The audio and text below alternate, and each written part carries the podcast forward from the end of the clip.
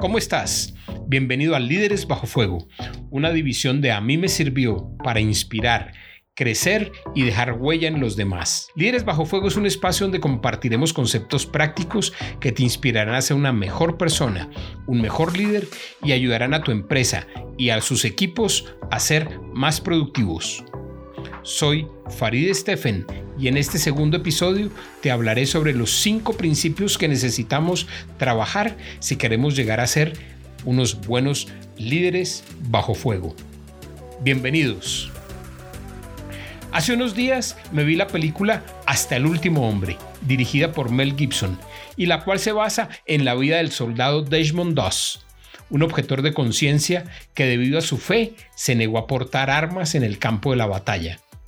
El escenario es la Segunda Guerra Mundial, y más exactamente la cruel y desgarradora batalla de la isla de Okinawa, Japón, donde el soldado Desmond, a pesar de encontrarse bajo el fuego enemigo, se aferró a sus principios y pese a las críticas y muchas burlas de, sus compañeros, logró salvarle la vida a más de 75 infantes de marina.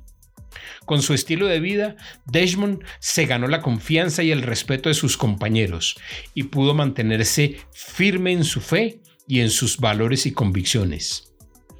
Desmond Doss, un líder que estaba hecho de convicciones sólidas, con las cuales marcó diferencia y dejó huella. Y si yo profundizo en esta historia de este hombre, me encuentro con cinco enseñanzas claves al momento de analizar de qué están hechos los líderes. Veamos. Número 1. El liderazgo abre puertas.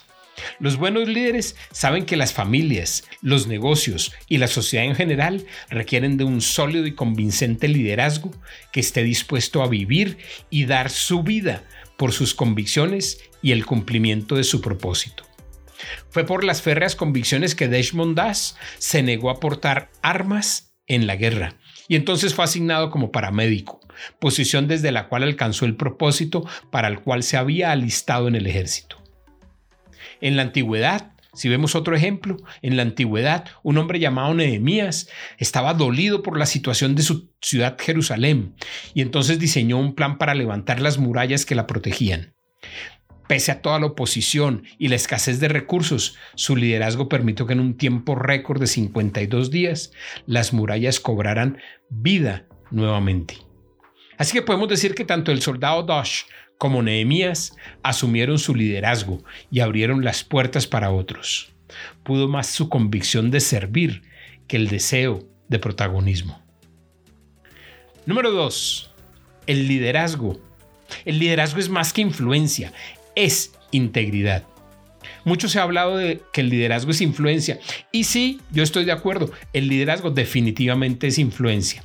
Sin embargo, creo que la influencia es la consecuencia de ser personas íntegras. Así que podríamos decir que el liderazgo realmente va mucho más allá de la influencia. El liderazgo, el liderazgo pasa por ser personas íntegras y la integridad no es una virtud de la cual se hable mucho hoy en día. Ser íntegros significa ser intachables, ser rectos, ser temerosos de Dios y apartados del mal. En definitiva, ser íntegro es el valor que garantiza que todos los demás valores cobren vida. Posiblemente hayas escuchado la expresión, tienes la paciencia del santo Job. Sin embargo, a Job debería, ser, debería reconocérsele y debería ser conocido por ser una persona íntegra e intachable aún a pesar de todos sus problemas. Me pregunto, ¿se podría decir si que soy una persona íntegra? ¿Se podría decir eso de ti que me estás escuchando? Número 3. El liderazgo es cuestión de carácter y no de carisma. Seguramente conocerás muchos líderes con un tremendo carisma, arrolladores, que se levantan como las cometas y a la menor tempestad se derrumban estruendosamente porque carecen de carácter.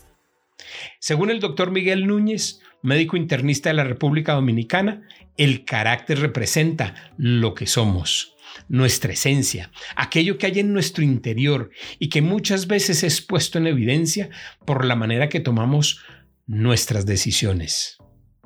Entonces, me pregunto si son las decisiones y las acciones las que revelan nuestro carácter.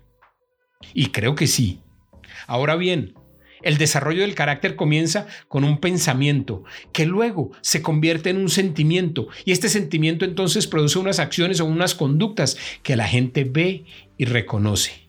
Así que se hace necesario aprender a pensar nuestros pensamientos. Según estudios científicos, se estima que tenemos más de 60 mil pensamientos diarios. Óyeme bien, 60 mil pensamientos diarios y que la mayoría de estos son negativos o asociados con el pasado. Ante esta multitud de pensamientos, es recomendable y casi que necesario aprender a filtrar aquellos pensamientos que nos convienen de los que no nos convienen y hacerlo con disciplina y perseverancia. Número 4. El liderazgo es inspiración.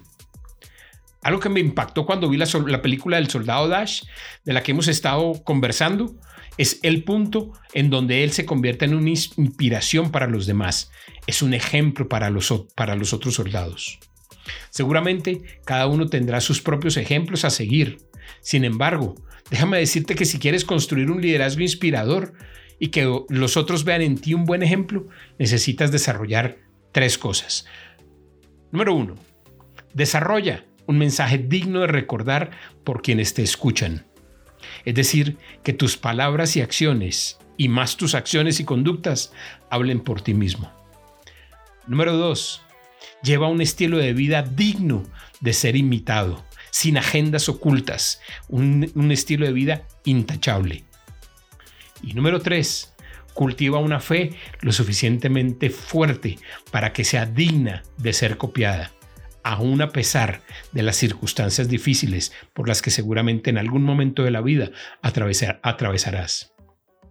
Estas tres cosas no se compran en el supermercado ni en la tienda de la esquina, se desarrollan en la intimidad de tu vida y son producto del carácter y de las disciplinas personales que tengas de oración constante y permanente. Número 5. El liderazgo es un aprendizaje de por vida. Muchos han escrito sobre si los líderes nacen o se hacen. Personalmente, creo que los líderes nacen y se hacen. Y se hacen con un trabajo fuerte, decidido y constante aprendemos a ser líderes todos los días. En resumen, las cinco características o las cinco enseñanzas que nos deja la película de Desmond Das y de las cuales hemos hablado son el liderazgo abre puertas, número uno. Número dos, el liderazgo es más que influencia, es integridad. Número tres, el liderazgo es cuestión de carácter, no de carisma. Número cuatro, el liderazgo es inspiración. Y número cinco, el liderazgo es un aprendizaje de por vida. Ahora bien, para concluir, quisiera dejarte con algunas preguntas de acción, así que te pido que saques lápiz y papel y apuntes. Primera pregunta, ¿qué tanto tiempo estás invirtiendo en aprender a ser líder? Número dos, pregunta número dos, ¿qué vas a hacer con esta información que has recibido en este podcast número dos? Pregunta número 3. ¿Cómo puedes ponerlo en práctica? Si lo escuchas y no le pones en práctica, no habrá pasado nada. Así que ponlo en práctica. Piensa cómo lo puedes, lo puedes poner en, en práctica. Pregunta número 4. ¿Ya visualizaste a los amigos a los que les compartirás el podcast Líderes Bajo Fuego para que juntos desarrollen, o mejor, desarrollemos nuestro liderazgo personal. Número 5. Pregunta número 5. ¿Cuánto tiempo al día estás dispuesto a invertir para tu liderazgo? La única forma en que aprendemos a liderar es liderando. Y todo comienza con el liderazgo de nuestra vida personal, de nuestra vida íntima. Luego, aprendemos a liderar en la familia y entonces nos podemos ir a liderar a las empresas y a la sociedad en que impactamos. Si quieres conocer más aspectos prácticos del liderazgo, te invito a visitar nuestra página www.amimesirvió.com y seguirnos en nuestras redes sociales.